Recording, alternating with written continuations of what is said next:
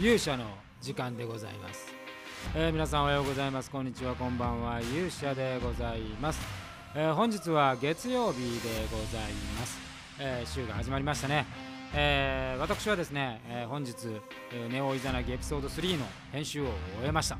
えーこれのアップロードはですねえー日本時間でいうと金曜日の朝10時ぐらいになるのではないかというふうに思います、えーこれもねぜひ期待をしておいてください。思いのほか手間もかかりましたけれどもかなり凝った内容になっておりますので、えー楽しみにしていただければと思います、えー本日はですね、えちょっと月曜日ということもありまして、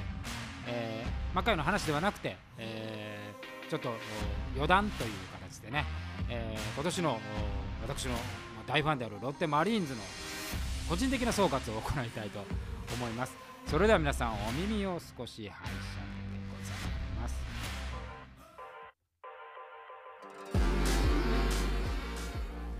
えーということでございまして日曜日にですね、まあ、残念ながらあマリーンズは終戦というこ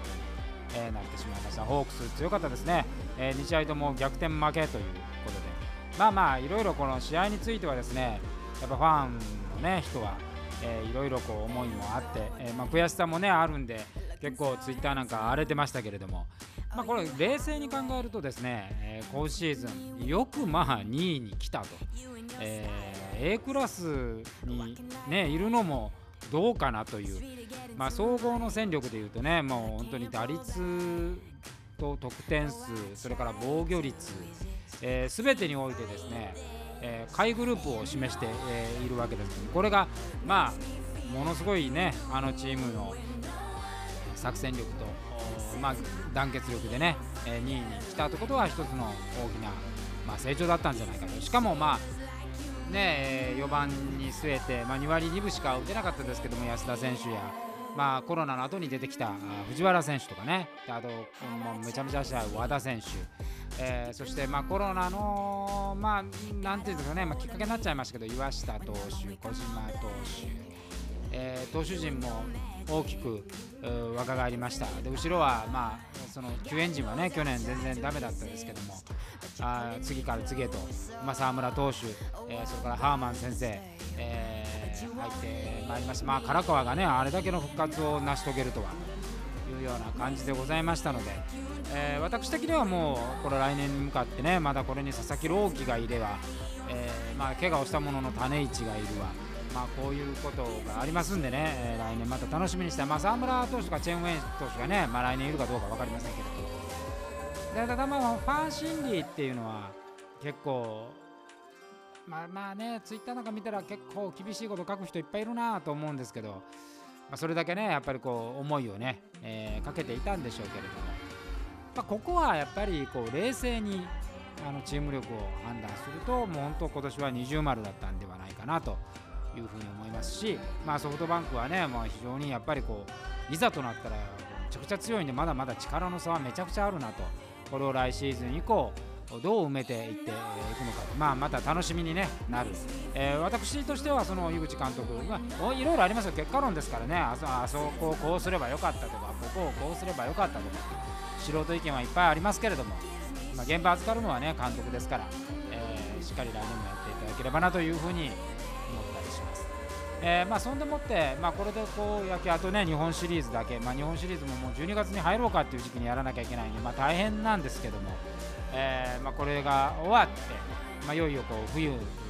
本番ということになってしまう、まあ、ここのところねやっぱちょちょちょっと懸念があるのはやっぱり、えー急速に、コロナの、ね、感染者が、え増えているという、まあ、この事実でございますよ。えーこれが増えてきてね、これ、まあ、あのロッテは起こりましたけど、これ、あの日本シリーズ前にしてジャイアンツ、それからホークスにもね、同じようなことが起こらないとはあ限りませんのでね、まあ、選手の皆さんにはあの感染予防しっかりしていただきたいところですけれども、まあ、この冬場の判断をどうするかということは、こういうエンターテインメントとか、スポーツビジネスとかっていうところは、えまあ、ここのね、やっぱり政府の判断どうなっていくんだろうというふうに思いますね。まあ、2月まで、えー、とその人数の緩和はしないという発表になっておりますから、まあ、まあ少なくとも魔界的には2月までこれ解除されない以上はやらないよという形にしかならないんですけれどもただまあ最近見てるとこうもうどこもですね割とあんまり関係なしにガンガンやってるなというあの感じには思いますね。えー、まあ、やってないね、えー、方からやってる人を批判するというのはちょっと筋が違うとは思うので、えー、批判ではないんですけれども、まあ、ただこの夏場が終わってやっぱちょっとリスクが高くなってくる時期になってますんで乾燥もしてきますしねで、まあ、よりあのその辺のことを考えておかないとこれ結局、まあ、どこから感染が出たのかっていうのを大きく、まあ、報道されてしまうとねいよいよこうエンタメ業界も厳しくなるので、まあ、本当言えばこの業界全体のことを考えたらあ、まあ、その辺の意識を徹底して、えー、やるべきだし